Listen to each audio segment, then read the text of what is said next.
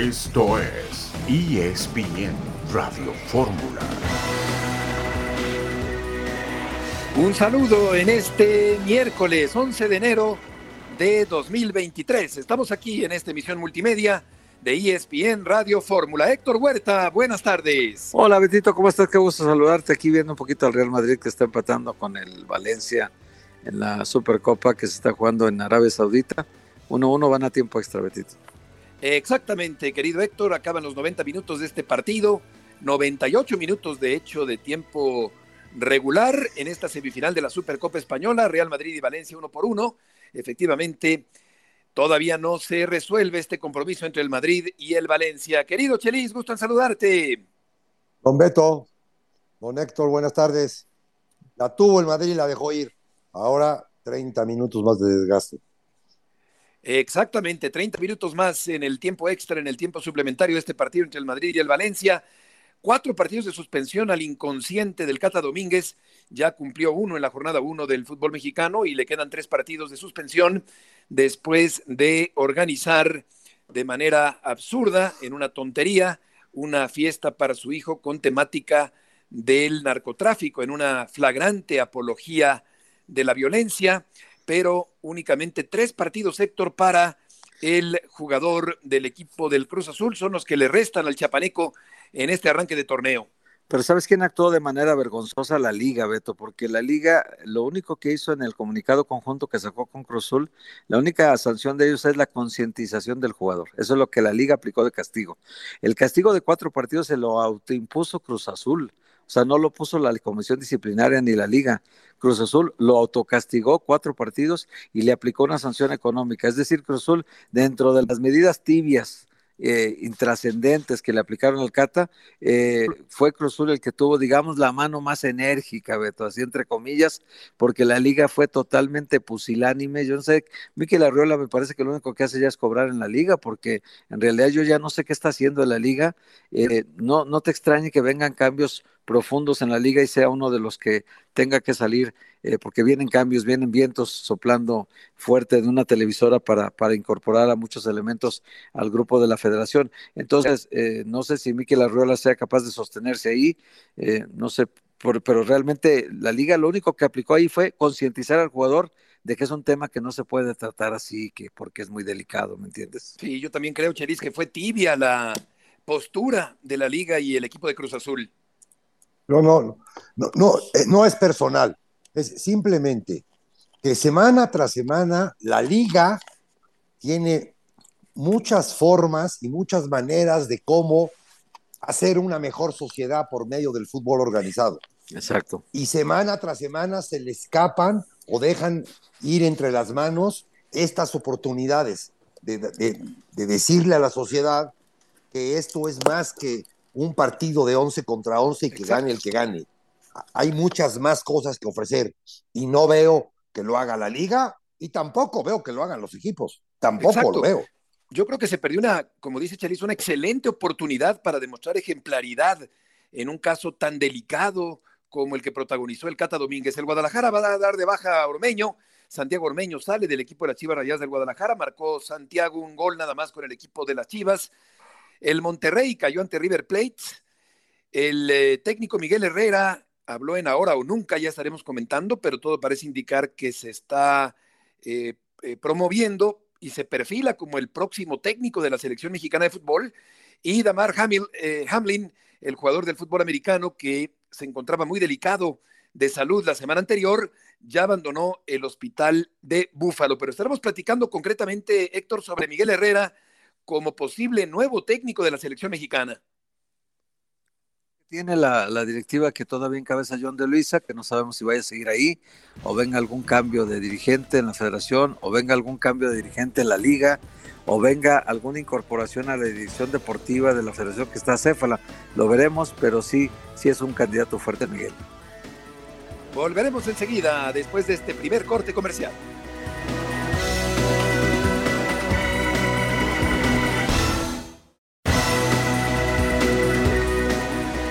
De regreso en esta tarde en ESPN Radio Fórmula, cuatro partidos de suspensión para el Cata Domínguez. Ni tantito sentido común tuvo el Cata Domínguez postura poco enérgica de la liga y el Cruz Azul, un asunto que tomó tintes técnicos y jurídicos. La comisión disciplinaria no tuvo la facultad de sancionar por tratarse de un tema extrafutbolero y faltó entonces mano dura, Héctor, a las dos instituciones, tanto a la liga como al equipo de la máquina cementera del Cruz Azul. Sí, esto de la comisión disciplinaria es pretexto, Beto, porque en el, en el código de ética sí viene contemplado este tipo de expresiones que tienen una afectación directa sobre la sociedad, porque estás promoviendo la violencia, estás promoviendo la apología del crimen, entonces estás, eh, santificando, digamos, a, a, héroes que no lo son. Entonces, en fin, es, son cosas que, que, la liga, si se propone, y la comisión disciplinaria también, pueden aplicar el reglamento, porque pero el reglamento contempla hasta la desafiliación del jugador y hasta impedirle entrar a los estadios, pero lo que pasa es que no, no quisieron aplicar ninguna sanción. Ahora, la directiva del Cruz Azul... Eh, eh, entiendo que por lo que me he enterado, adentro decidieron respaldar al Potro Gutiérrez porque el Potro pidió que se apoyara al jugador, eh, que era un error que había cometido, que había aceptado el jugador, que ya se había disculpado, y, además está muy corto el plantel de Cruzul, entonces el Potro viendo los intereses del equipo, que él está al frente del equipo, pues le pidió a la directiva que, que apoyaran al jugador. Por eso el señor Víctor Velázquez de alguna manera no tomó una decisión eh, de otra naturaleza, eh, salvo esperar que termine el contrato del Cata Domínguez y evidentemente que ya. no lo van a renovar a pesar de que tenga tantos años en el equipo, pero pues al final de cuentas queda la sensación de una tibieza en la aplicación de un castigo, pero solo fue Cruz Azul el que lo castigó, la liga no intervino para nada, o sea, los cuatro partidos de castigo son autoimpuestos por Cruz Azul y la multa económica se la pone Cruz Azul, no se la pone la liga. Sí, yo creo que tuvo que haber sido eh, desafiliado, Chelis, eh, quedó muy claro. Fácil lo podía desafiliar. Claro. ¿En qué, ¿En qué momento separan lo que es un jugador a lo que es un ser humano? O sea, son, dos entes diferentes, un jugador a un ser humano. un ser humano con actividad de jugador. Van de la mano, claro. Ah. Van de la mano, entonces, porque me sirve dentro del campo, porque remata muy bien o saca muchos balones, ya después, cuando salga de la cancha, ya no me importa lo que haga.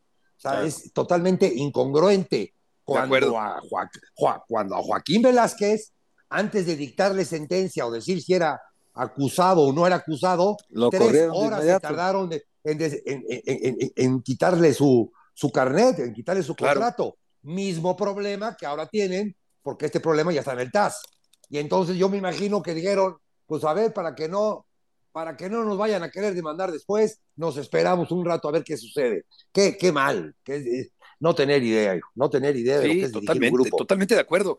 Yo, yo siento que quedó muy clara la desconexión entre la capacidad deportiva y la capacidad cerebral del Cata Domínguez, la poca inteligencia del Cata Domínguez, el poco sentido común de este futbolista del equipo de Cruz Azul, porque como dice Chelis Héctor, el futbolista tiene que representar a su institución y su profesión, no únicamente en los 90 minutos de un partido, también tiene que ser ejemplar su conducta, y sus eh, costumbres y sus actividades fuera del terreno de juego.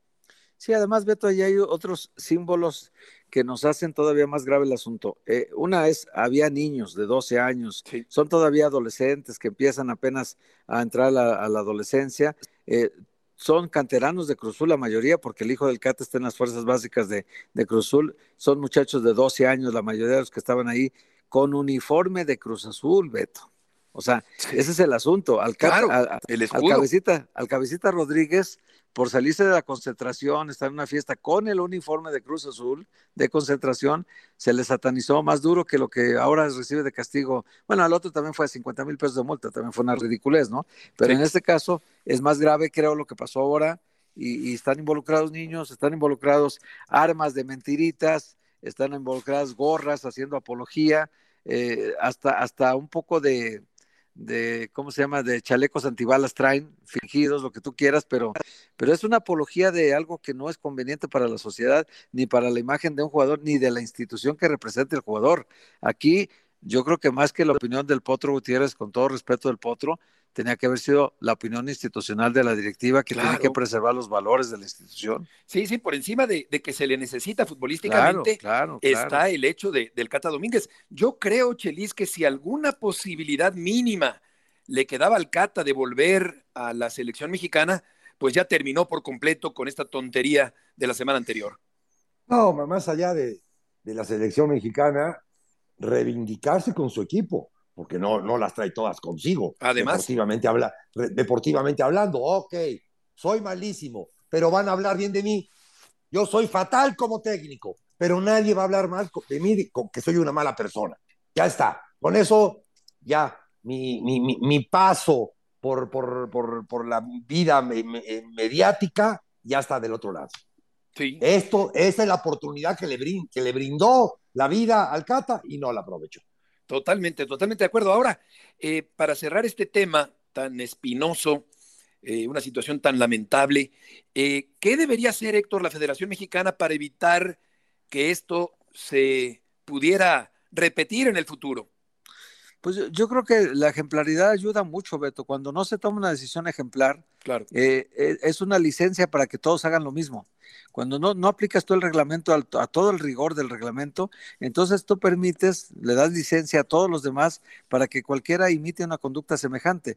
Entonces, eh, como no, no hubo una sanción ejemplar de la liga ni del Cruz Azul, que es su equipo, pues la Federación Mexicana de Fútbol eh, tendría que aplicar eh, la intervención de John de Luisa directa para decirle a, a, Mike, a Miquel Arriola, oye Miquel, pues ponte a chambear, ¿no? Porque hace rato que no trabajas. Ponte a chambear para que se tomen medidas como cuando entraste a la liga, que de inmediato tomaba medidas en cuanto ocurría algo. Hoy Miquel Arriola ni aparece, Beto. En ningún lado lo ves. Ya, ya.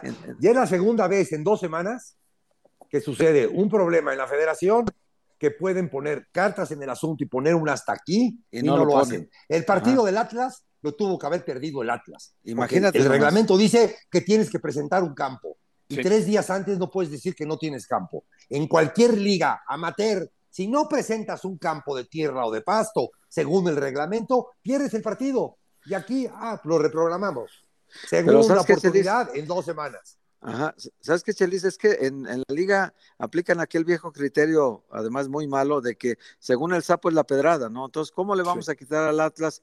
Al Atlas le damos los puntos del América por alineación indebida, pero ¿cómo le vamos a quitar los puntos ahora que no tiene campo? Porque pues es del Grupo Orlegui. Ahorita el Grupo Orlegui es, es consentidísimo en la Federación Mexicana de Fútbol y las dos televisoras lo apapachan, entonces no podemos hacerle nada al Grupo Orlegui. Sí, e, es verdad. Yo creo que, se perdió una gran oportunidad de demostrar ejemplaridad. Eh, creo que esto demuestra que no hay una intención de acabar con los problemas que se presentan en el fútbol mexicano. claro. Y creo que tenían que haber desafiliado eh, fulminante automáticamente al Cata Domínguez del fútbol mexicano y dejarlo por completo fuera de su profesión, pero pasa como si no hubiera pasado nada. Vamos a ir con Jesús eh, Bernal. Jesús, gusto en saludarte. ¿Qué pasó con Santiago Ormeño?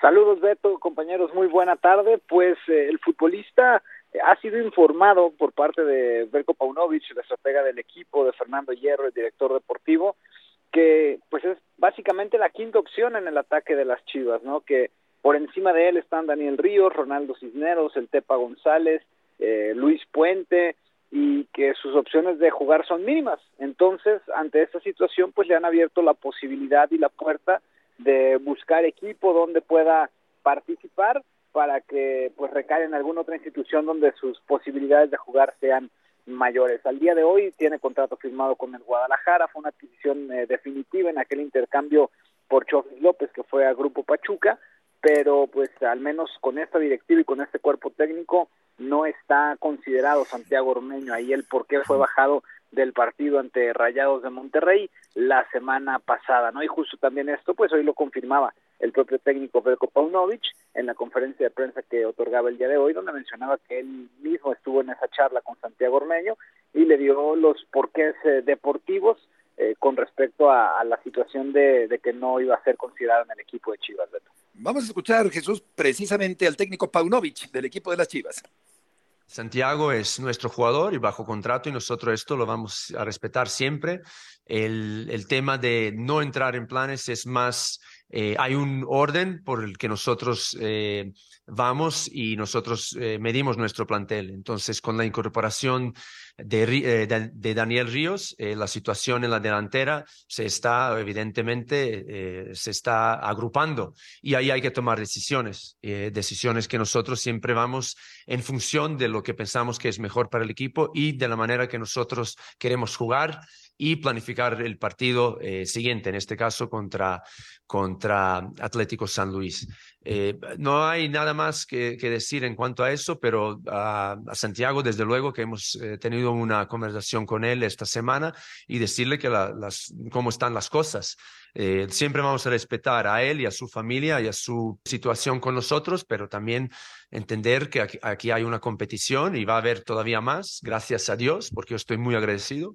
Yo sí he pedido desde el primer día tener un plantel eh, amplio, un plantel eh, competitivo, dos, por lo menos dos jugadores por posición para el sistema que nosotros jugamos y eso lo que nos genera es eh, la posibilidad de manejar, gestionar el grupo eh, y gestionar sobre todo los partidos y toda la temporada. Por lo tanto, esto cuando uno vea las cosas individualmente, eh, claro que, que ve a lo mejor eh, que jugadores van a, algunos jugadores van a participar menos, pero cuando uno ve el grupo, el potencial que tiene el equipo y que hay que jugar una temporada y en una temporada pasan muchas cosas, entonces uno puede entender que el estatus que tiene uno ahora dentro de tres semanas puede cambiar y al revés, eh, también puede uno continuar y jugar toda la temporada prácticamente sin cambiar el estatus para bien.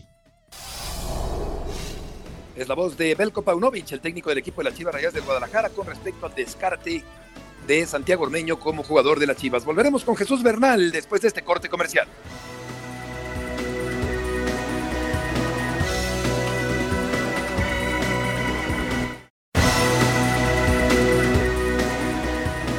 Estamos de regreso en esta tarde de miércoles, Héctor, en la emisión multimedia de ESPN Radio Fórmula.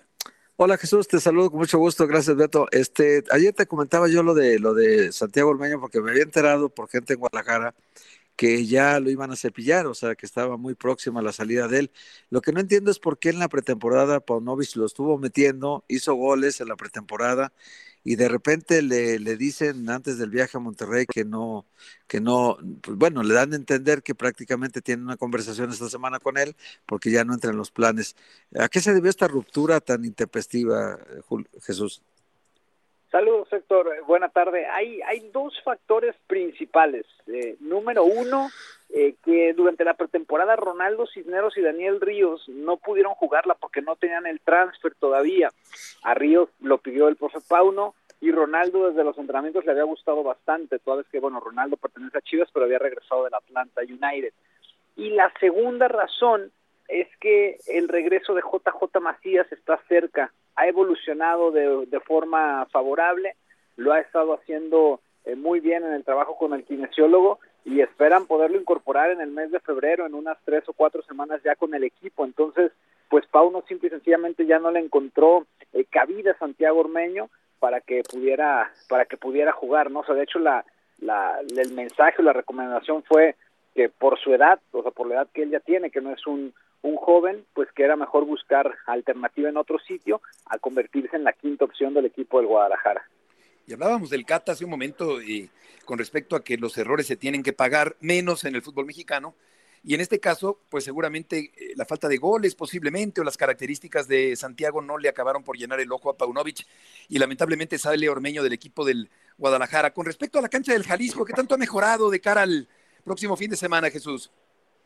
Sí, Beto, fíjate que ha sido todo un tema de mucha polémica acá en Guadalajara. De hecho, ayer la gente de Clubes Unidos eh, de Jalisco compartía algunas imágenes que tomaron con drones y sí se ve lastimada, pero pues al menos a, simple vista parecería como un campo apto para que se pueda desempeñar un partido de fútbol, ¿no? Ahí digamos que mucho la, el cuestionamiento que se ha hecho acá en la Perla Tapatía es, es cómo que un campo puede cambiar su estado de, de, que no está apto para jugar a que sí está apto para jugar en una cuestión de cuatro o cinco días nada más, ¿no? Entonces, al menos en, en, en, estas imágenes, en estos videos que llegaron el, el día de ayer, con la gente de Clubes Unidos de Jalisco, pues sí, o sea, la cancha se ve dañada, sí, lastimada, sí, pero con... O sea, el Atlas juega el jueves ahí, este Jesús. Mañana. Sí, mañana, ahí es el partido. Mañana juega el Atlas ahí. ¿Cómo? ¿Milagrosamente en cinco días ya está lista? sí, o sea, esa, justo, es que esa es, esa es la, la, polémica, Héctor, ¿no? El cuestionamiento acá en la no, ciudad. bueno, usted es de risa este fútbol. ¿Cómo le hicieron? Son muy buenos jardineros. No, no, no. Sí, Jesús, entonces, bueno, Jesús. Dime, dime, dime. Soy Chelis, buenas tardes. Saludos, Este, Chelis, buena tarde. Más allá de mi comentario, que es Or- para cada cabeza es un mundo. Para mí Ormeño es el uno, el dos no existe, el Claro. tres no existe, Claro. y viene siendo el cuatro, Claro. cinco, seis, siete, ocho, el que tú me digas. Esto, vaya, cada cabeza es un mundo y cada quien escoge sus jugadores. ¿Quién caramba se va a comer los 45 mil dólares que me enteré por Héctor Huerta que gana este jugador? Porque a, a este cuerpo técnico no va, no va de la mano a las economías de un equipo. O sea, le van a pagar 45 mil mientras dure su contrato, porque no creo que haya ningún equipo en México que le, que le quiera pagar los 45 mil dólares. Ah, saludos, Chelis. Eh, buena tarde. Sí, de hecho, es, ese es un tema que, que, que, es, que está ahí, ¿no? O sea, casi gana las siete cifras en pesos al mes. Su, su sueldo es, es sumamente elevado.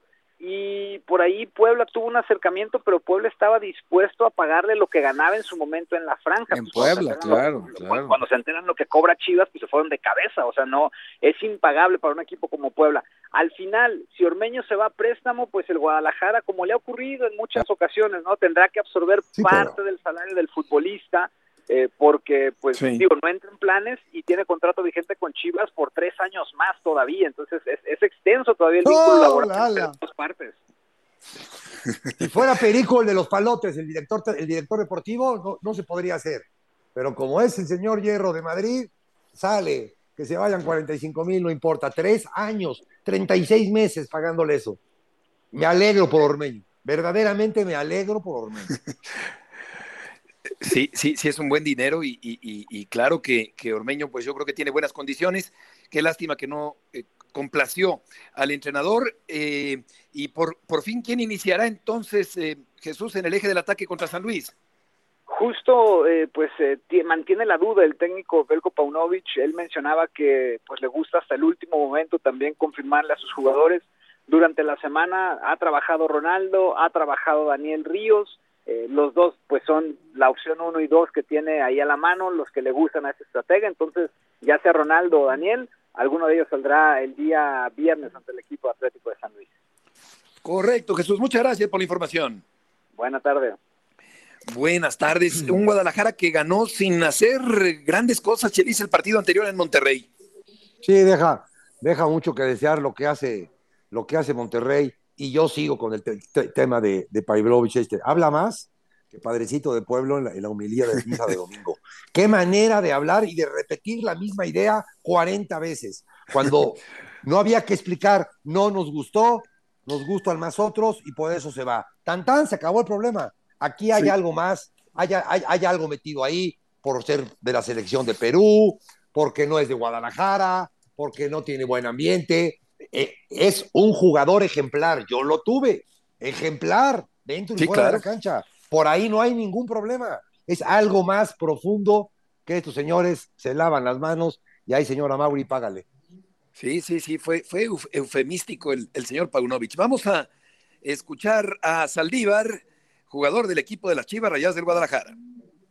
¿Cómo sales de Chivas? ¿Con qué sabor de boca te deja esta segunda salida de Chivas que tienes en tu carrera, Ángel? no tan grata por, por las formas como se dieron. Este, es un tema que, que, pues no quiero meterme tanto en eso, eh, eh, pero este, que estoy muy agradecido con, con Chivas, con todo el tiempo siempre que estuve ahí, todo, todo desde que me abrió las puertas en fuerzas básicas, entonces pues nada, son, son palabras de agradecimiento y que ahora quiero escribir mi, mi historia en, en este club, ¿verdad? que es Atlético.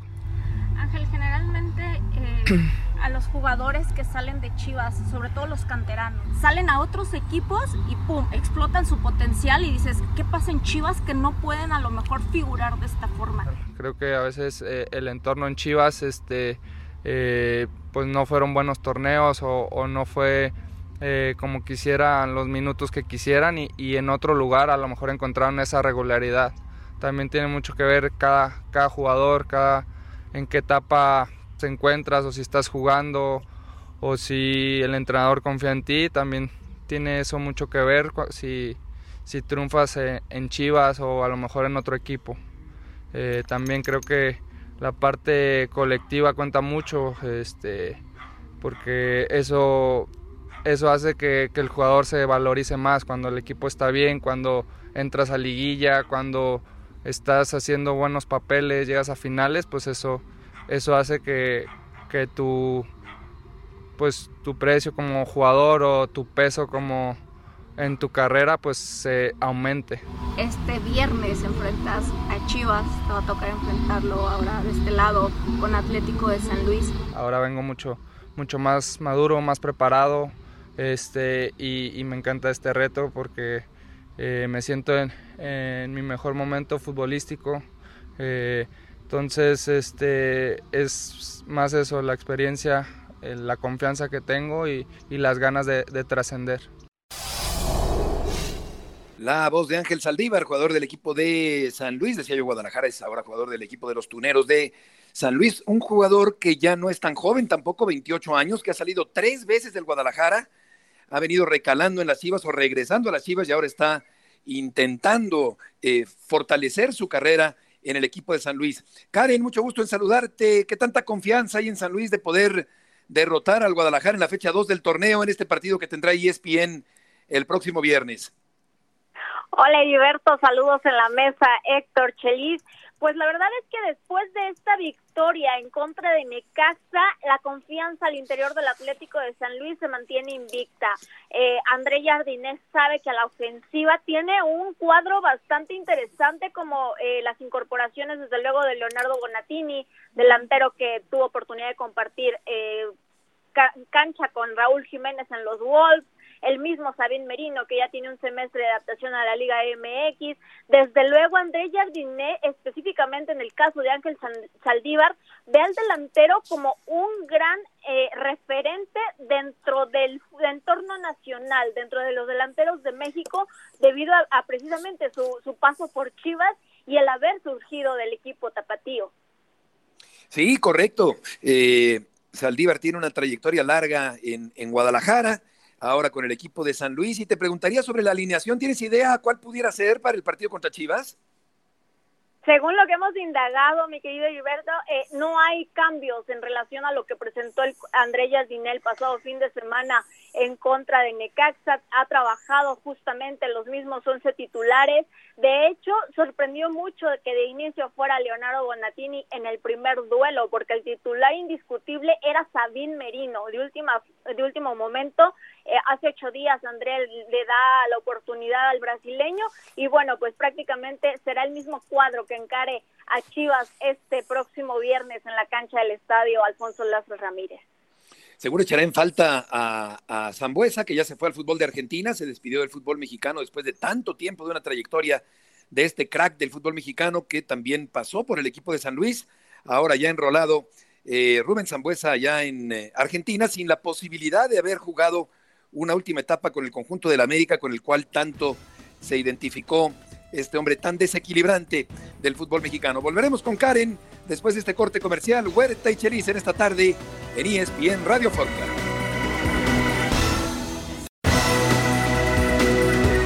De regreso, Héctor, con Karen Peña en esta tarde en ESPN Radio Fórmula. Hola Karen, te saludo con mucho gusto. Oye Karen, en el caso de Saldívar que nos pusiste la entrevista hace un momento, eh, se ve que trae como una especie de revancha contra Chivas. ¿Tú crees que pueda estar este, este partido de, del viernes en la banca o de titular en algún momento pudiera entrar y, y cobrar alguna revancha en la cancha con Chivas? Sí, Héctor, justamente es la sensación que ha dejado saber Saldívar desde su llegada a Atlético de San Luis. Platicábamos con él justo a los dos días de que se convirtió en refuerzo oficial del equipo potosino y nos comentaba que no fueron las formas en las que la directiva eh, le informó su salida, ¿no? Por ahí también en cuanto a las negociaciones para su llegada con Atlético de San Luis, supimos que Chivas empezó a poner muchas trabas al equipo rojiblanco y bueno, no, le, no dejaban a Saldívar prácticamente llegar a la institución potosina por lo cual pues el jugador salió molesto con Chivas. Eh, sí, André Jardinel lo tiene considerado desde luego entre su once, entre los, entre los jugadores que pudieran aparecer en este encuentro, no de titular, porque como les mencionaba hace unos momentos, eh, hasta el momento el brasileño ha trabajado el mismo esquema que utilizó en contra de Necaxa, pero sí con una posibilidad de cambio. Karen, muchas gracias por la información. Muchísimas gracias a ustedes. Que tengan linda tarde. Buenas tardes. Igualmente tendrá Chelis que mejorar Guadalajara con respecto al primer partido en esta visita a la cancha de San Luis el próximo viernes. Sí, demostró mucho más en el segundo tiempo San Luis que Monterrey en 90 minutos. Y entonces, basados en esos, en esos segundos, 45 minutos, con lo que jugó Chivas, no veo que le vaya a alcanzar. Sí tendrá que mejorar en todo esto que, que en esta verbolea del técnico habla de, en cuanto a llegadas, que se van a hartar de poner balones en el área. Yo me harté de no ver pelotas en el área. Eh, Raúl Jiménez anotó con el equipo de los Lobos frente al conjunto del eh, Nottingham Forest, allá en Inglaterra. Eh, minuto 94, el eh, partido está por terminar. Al 64 anotó Raúl Jiménez y también ya metió gol Messi. Por cierto, Héctor ya metió gol Messi hace unos minutos con eh, su equipo, el Paris Saint-Germain, ante el Angers, al minuto 72. El partido está por terminar y en el retorno de Messi, que por cierto sacó una camiseta con la eh, cara de Pelé, la camiseta de entrenamiento del Paris Saint-Germain, ya marcó Messi después de ganar el campeonato mundial allá en Qatar. Qué bueno para él, ¿no? Porque se ve que, que llegó muy motivado a la Copa del Mundo, que después de ganarla anda muy contento, hasta durmió con la Copa del Mundo un día. Entonces, eh, parece que Messi está muy motivado, a pesar de su edad, de que ya ha ganado todo, de que no tiene que pedirle nada a nadie, Beto, por, pero quiere con este título empatar, empatar a, a Dani Alves como el máximo coleccionista de trofeos del mundo en toda la historia y después superarlo, ¿no? Con este trofeo del París y gana la liga, eh, Messi superaría a Dani Alves y creo que es algo muy importante para la carrera de Messi cerrar como el máximo ganador.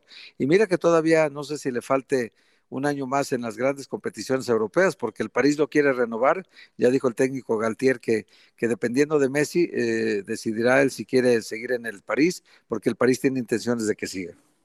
Fíjate que eh, he leído en, en, un periódico español, en el AS, que, que, querrían a Messi en un equipo de Arabia, no el mismo de, de, de Cristiano, pero bueno, vamos a ver en qué termina esa historia para. En el competidor de Al Nazar, que es Al Hilal, es el que lo quieren. Exactamente. Exacto. Vamos sí, a claro. escuchar a Miguel Herrera, que participó en el programa Ahora o Nunca con nuestros compañeros Mauricio Pedrosa y Hércules Gómez. ¿hasta dónde puede alguien en tu posición, con lo que has hecho, con tu nombre, decirle a la selección, yo quiero ser el técnico? ¿O esperas mejor a ver cómo se mueven las cosas? No, la verdad es que puedes decir, yo, yo quiero ser el técnico, claro que quiero ser el técnico de la selección, siempre lo he dicho, la selección para mí siempre ha sido importante. Cuando tengo proyectos, estoy trabajando, pues obviamente tengo que estar pensando en dónde estoy, eh, pero por supuesto que si viene una posibilidad de, estar en ¿no? y vamos a esperar y, y, como lo he dicho, si no soy yo y el que decidan que sea, hay que apoyar, hay que apoyar porque la selección lo único que necesita es apoyo.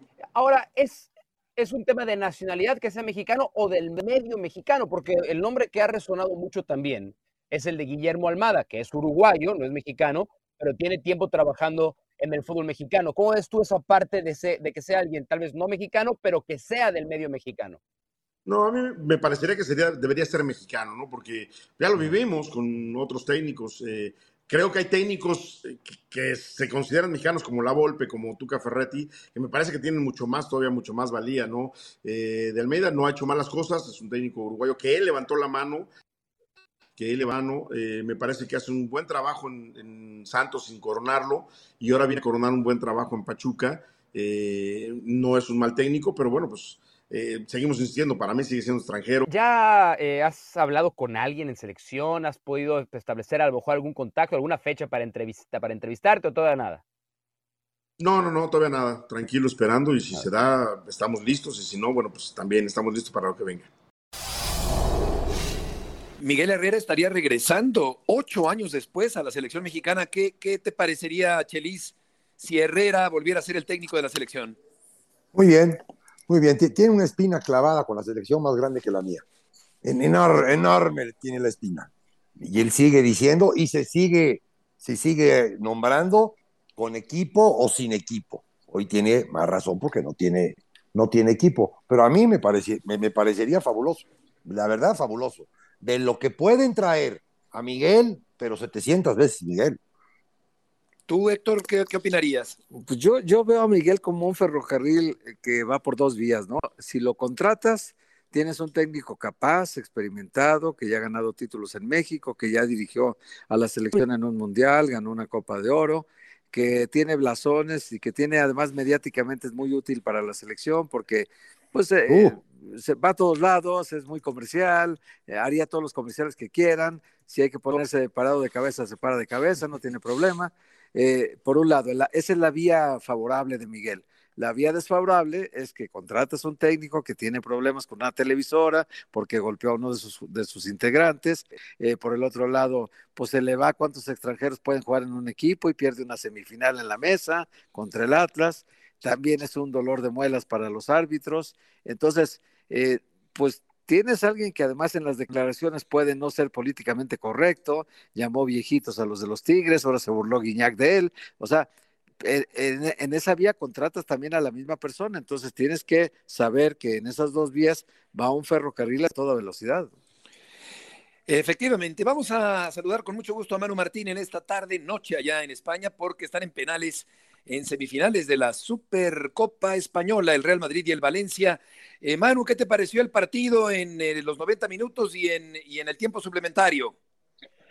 ¿Qué tal? ¿Cómo estáis? Un saludo para todos. Bueno, de momento empate a uno en la tanda de penales. Han Exacto. marcado los dos nueves, eh, Cavani y Benzema. Pues un partido donde el decimoprimero de la liga, que viene de perder con el penúltimo, que era el Cádiz, está, eh, es- ha- se ha colocado a la misma altura que el Real Madrid. Y esto es para hablar de lo preocupante que es el arranque de año del Real Madrid. Eh, dudas y problemas en la Copa del Rey frente al Cacereño, eh, se gana por la mínima al Valladolid y el otro día se pierde eh, frente al Villarreal. Y ahora el Valencia te lleva a la tanda de penales en las semifinales de la Supercopa. Un Real Madrid que se muestra cansado, con muchas dudas, con muchos problemas en defensa y que el Valencia ha sabido aprovecharse de eso para llegar a la tanda de penales. Que por cierto, falla el segundo penal el Valencia, así que eh, oportunidad de ponerse por delante el Real Madrid. Correcto, siguen 1-1, efectivamente, y vamos a ver en qué acaba esta historia. En estos momentos está realizando el partido de esta Supercopa, que cómo surgió, Manu, si nos puedes recordar allá en España. Bueno, el cambio de formato surgió justo el año anterior a, a la pandemia, se tuvo que parar la pandemia, con lo cual esta es la tercera edición que se hace, debería ser la cuarta. Y te voy a ser muy sincero, ¿cómo surgió? 20 millones de euros por temporada para la Federación Española. Así de simple y así de claro surgió. Si te dan ese dinero y por medio hay un Pues sí. exjugador como Piqué, que también se lleva lo suyo, y luego Real Madrid y Barcelona aceptan jugarla porque son los que se llevan mucho más dinero que los otros dos contendientes, independientemente de los que sean, porque Real Madrid y Barcelona se aseguran 6 millones de, de euros, pues ahí están todas las razones. Luego se podrá criticar a la Federación Española por llevarla a un país donde los derechos humanos pues no se cumplen como en Occidente, se podrá criticar que los aficionados no pueden ir, pero al final, eh, ¿cómo era? Caballero eh, de este, Poderoso, don dinero. poderoso caballero es don dinero. Poderoso caballero es don dinero. O- oye, mano, una, una pregunta. Este contrato entiendo que es por 10 años. Piqué se gana 4 millones de euros cada año eh, por, porque es el organizador de esto. Eh, pero también te, te pregunto, eh, ¿cómo hacen la elección de equipos entonces para este torneo? No, no, no tiene Bueno. que ser ganador de liga y de la copa, no, no tiene que ser eso. ¿verdad? Campeón y subcampeón. Campeón de liga, subcampeón de liga, campeón de copa y finalista. Eh, son los que están ahora mismo. El, el Valencia fue finalista con, en, la, en la- aquella final que ganó el Betis y el Barcelona quedó segundo en la, en la Supercopa. También te voy a ser muy sincero. Yo creo, y esto es opinión personal, que si un año Madrid y Barça no fueran eh, campeón o, o- o segundo, primero o Sí. segundo, de cualquiera de las dos competiciones, algo se inventarían. Algo se inventarían porque el, contrato, esos, esos 20 millones de euros es si están los dos Claro. en, en- en la cancha. Entonces, bueno, pero que te vuelvo a insistir, la federación presume de que ese dinero lo, lo reparte entre el fútbol femenil, las categorías inferiores, y con eso pues ya le basta. Sí, oye, pues eh, ellos tiran penales y tú tiras ideas y tiras conceptos siempre en estos enlaces. Así que mientras están los penales, yo te preguntaría, Manu, no puedo desaprovechar la oportunidad de preguntarte, ¿qué opinas de ese Real Madrid sin españoles? Que es que el, eh, Beto, que el mundo está así. Que, este es el mundo en el que vivimos. Y el fútbol ahora mismo, mira, ahí eh, mira, me, voy a nombrar. Yo hice una tesis doctoral sobre la comunicación en el deporte y manejé mucho un término que en el deporte se está usando, pero a nivel académico, que se llama localización. Es decir, los equipos de fútbol son locales y son globales a la vez. Es decir, el Real Madrid, sus socios, que son los que menos cuentan, esos eh, 80.000 que van al Estadio Santiago Bernabéu, eh, son la mayoría socios de Madrid, pero al final lo que haces es fichando a Modric, que es tener socios de o seguidores de Croacia, fichando a Cristiano de Portugal, fichando a Messi de Argentina, fichando. Es decir, es el mundo en el que vivimos ahora mismo y a partir de la ley Bosman hay poco más que decir. Y luego, eh, otra consecuencia que tiene esto es que nadie le puede le vuelva a criticar a un seleccionador español como se le criticó a Luis Enrique que no lleve a las, a las concentraciones de España jugadores del Real Madrid cuando el propio Real Madrid tiene problemas para hacer una alineación con españoles. Claro, esto, esto de la globalización lo, lo entiendo perfectamente, pero ¿a ti te gusta en particular? Mira, sí, es que es una cosa más de este fútbol de ahora. Eh, eh, yo es que este fútbol de ahora, pues te, te gusta porque al final es 11 contra 11, ves eh, cómo se desarrollan los futbolistas, ves a los jugadores, ves a los técnicos, y, y- y- pero lo que creo es que se ha perdido un poco la esencia de este fútbol actual, Sí. del VAR, la ley Bosman, el, eh, una serie de, de cosas que existen en el fútbol actual que están, bueno, pues al final, ¿sabes lo que veo muchos días? Y os soy muy sincero, esto es una opinión muy, muy, muy íntima. Hay partidos que lo que veo son partidos de videojuego, que son partidos de la Play. Eh, segundo penalti que falla el Valencia, si marca el Real Madrid el próximo, estará en la final el próximo domingo. Quiero decir que, que se está convirtiendo, o, o ya está, porque lo está celebrando Courtois, sí, sí, el Madrid a la final. El Ya, Madrid a la ya. final. Ya. Eh, lo que se está convirtiendo el, el- el fútbol, las retransmisiones futbolísticas, los grandes acontecimientos, es una cosa hecha más para la televisión e importa poco el aficionado que está en la cancha y el, y el aficionado local, porque lo que se trata es de hacer un negocio a nivel mundial. Y en un negocio a nivel mundial lo que menos te interesa es si el que juega es de tu barrio o es del otro lado del mundo. Sí, Chelis. No, yo, yo amaba, amaba sobre todas las cosas al Madrid, hoy solamente lo quiero. No, puede, no te puedes pasar por el arco del triunfo, 121 años, porque sí, porque hay un Carvajal, porque hay un Vázquez, porque hay un Asensio, porque hay un Ceballos, o sea, no te sirven para el partido, lo pones, porque por ti, Ancelotti, no pueden pasar 121 años de tradición, Sí, nada más sí. porque sí. No puedes, Chelis. por globalización, por millones, Chelis. por... No Chel- puedes, no puedes. Chelis, Yo mí- si el yo no Real tengo- Madrid... yo- yo no tengo si el dinero, yo no tengo pierde- dinero, pero no puedo si el- poner a mi, a, a mi, a mi esposa en la prostitución porque no tengo dinero. No, nomás no. Chelis, Chelis, si el Real Madrid pierde con 11 españoles en la cancha, tú eres el primero que reclama balones de oro como Modric o gente como Kroos o gente como Courtois. Es, es una, me vas a perdonar, pero es una postura eh, muy fácil de decir, pero muy difícil de hacer. Tú, como madridista, quieres que tu equipo gane. ¿Y No. sabes lo que, a lo que hemos llegado? Que los que criticábamos que ganar de cualquier manera no nos vale, al final los que decíais que hay que ganar como sea, ahora os quejáis porque hay 11 extranjeros en la cancha. No, tú lo que querías era que tu equipo ganase. Y tu equipo, No. de momento, es campeón de Europa. No, yo, yo soy del Madrid, de Santillana, de Juanito, de Claro, equipos que, que no, le, no le ganaban, no le ganaban ni al Tomelloso, no le ganaban a nadie. Y yo desde ahí soy del Madrid. Imagínate si me importa que ganen o que pierdan. Claro, pero si tú lo que quieres es que ganen y ganan con 11 extranjeros, no te quejas. Pero oh, este, este fin de semana pasado, sí. Sí, la verdad que Claro, sí. pero, pe- Bueno, además pero porque perdieron. perdieron. Si llegan a ganar, hoy, hoy han ganado. ¿Y, y quién ha estado? Carvajal, nada. No, eh, Lucas No, Vázquez. no, no, no. Lucas Y Vázquez Nacho, y Vázquez. sí. Hoy jugaron todos. Y Ceballos, hoy jugaron todos. Bueno, pues eh, buen, buen tema. Yo también soy medio eh, o muy tradicionalista, muy anticuado. somos tú y yo, Beto, también. Eh, lo mismo Yo que soy Héctor muy Huerta. anticuado, lo reconozco. Sí. Sí, yo también. Barcelona y Betis van a jugar eh, el día de mañana, así que ya ganó finalmente el Madrid eh, Manu en los penales. Sí, pero el Madrid va a jugar la final, pero que esto no suceda lo que sucede otra vez, es que no tape los cuatro partidos que lleva el Real Madrid desde que arrancó el año o desde que terminó el Mundial. Es, a, mí me preocupa que contra este tipo de equipos, estamos hablando del Cacereño, del Valladolid, del, del, eh, del Villarreal y ahora del Valencia. Lo mal que lo está haciendo y lo que está sufriendo este equipo para sacar adelante los resultados. Eh, Sí. Insisto, perdió con el Villarreal, el resto los ha sacado adelante, pero con el Valencia le ha llevado hasta la tanda de penales. El Valencia, que insisto, viene de perder con el penúltimo de la tabla, que es el Cádiz, que estaba en una crisis gatuso muy seria y hoy ha estado a punto de ganar al Real Madrid. Correcto. Está en la final merecido porque es el que más penaltis ha marcado, no, no hay otra duda. Correcto. Manu, gracias por tus aportaciones del día de hoy. Un abrazo para todos. Igualmente, que te vaya muy bien. Naomi Osaka, embarazada, estará fuera todo 2023. El Hit consigue récord de tiros libres en el triunfo sobre el Thunder, 40 de 40. 40 de 40 en los tiros libres del Hit. Tua Tagovailoa no jugará contra los Bills, el famoso Tua, como le simplifican por esta dificultad fonética del, del intrincado apellido de este jugador del fútbol americano. Pero bueno, a final de cuentas, ahí está el Madrid sin españoles, el Guadalajara por acá, todavía Héctor con puros mexicanos en el fútbol mexicano.